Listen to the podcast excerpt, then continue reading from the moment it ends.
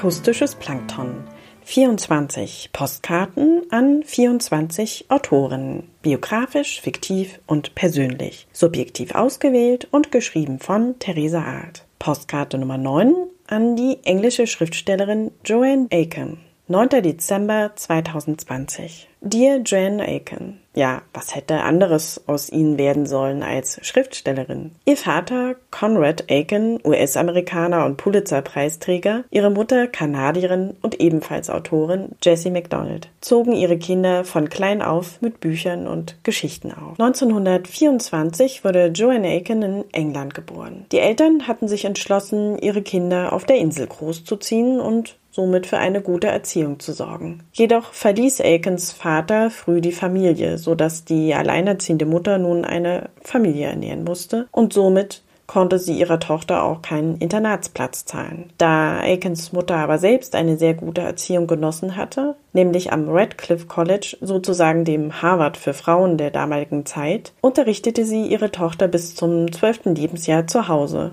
und das besonders in Sprachen. Joanne begann jedoch recht früh, sich einige Jobs zu suchen und am liebsten immer Berufe, die mit Lesen und Schreiben zu tun hatten. Sie war schon als Kind immer eine introvertierte Leseratte gewesen und reichte schon als Jugendliche Texte bei Zeitungen und der BBC ein, die auch veröffentlicht wurden. Ihr stiller Wunsch war es bald vom Schreiben leben zu können. Dass sie als Jugendliche quasi vom Lesen gelebt hatte. Autoren, deren Werke sie verschlang waren, zum Beispiel James Thurber, Walter Scott, Charles Dickens, Jane Austen, die Bronte-Schwestern, Alexandre Dumas, Mark Twain, Edgar Allan Poe. Und diese literarischen Einflüsse merkt man ihren späteren Romanen sehr an. Da wird zum Beispiel der weiße Wal Moby Dick von Herman Melville zu einem pinkfarbenen. Oder ihre Geburtsstadt Rye mit ihrem ehemaligen Familienhaus aus dem 17. Jahrhundert taucht in Abwandlungen in ihren Romanen auf.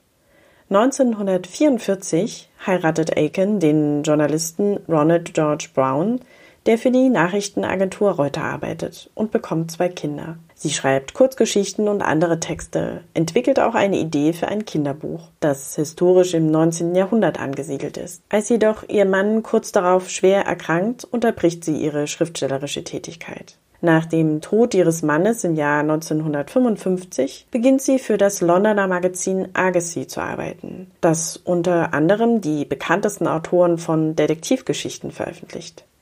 Irgendwann erscheint auch ihr Name auf dem Cover des Magazins. Hier lernt sie vor allem das Schreibhandwerk als Lektorin und Herausgeberin. Sie verdient nun genug Geld und kauft sich ein Haus in Sussex. Das schon fast zehn Jahre alte Manuskript für ihr Kinderbuch nimmt sie wieder auf. Und 1962 erscheint The Wolves of Willoughby Chase, zu Deutsch Wölfe ums Schloss, mit einem Riesenerfolg. Hier geht es um Kinder reicher Landedelleute im 19. Jahrhundert. Ihre Eltern verreisen für lange Zeit und lassen die Kinder in der Obhut einer Gouvernante zurück. Diese Frau ist bösartig und ihre Fürsorge gilt nicht den Kindern, sondern dem Schloss. Sie möchte alles in ihren Besitz bringen. Doch Aikens kindliche Protagonisten sind schlau und mutig. Aiken begründete aus diesem Roman eine ganze Buchreihe die die junge Leserschaft in den Band zog. Sie kann nun vom Schreiben leben. Ihre Karriere beginnt und sie verfasst in ihrem Leben mehr als 100 Bücher. Etwa 20 Jahre nach dem Tod ihres ersten Mannes heiratet sie erneut, und zwar den amerikanischen Maler Julius Goldstein, und verbringt ihr Leben zwischen Sussex und New York. 2004 stirbt Joan Aiken, kurz vor dem Erscheinen eines weiteren Bandes ihrer Buchreihe Die Wölfe von Willoughby.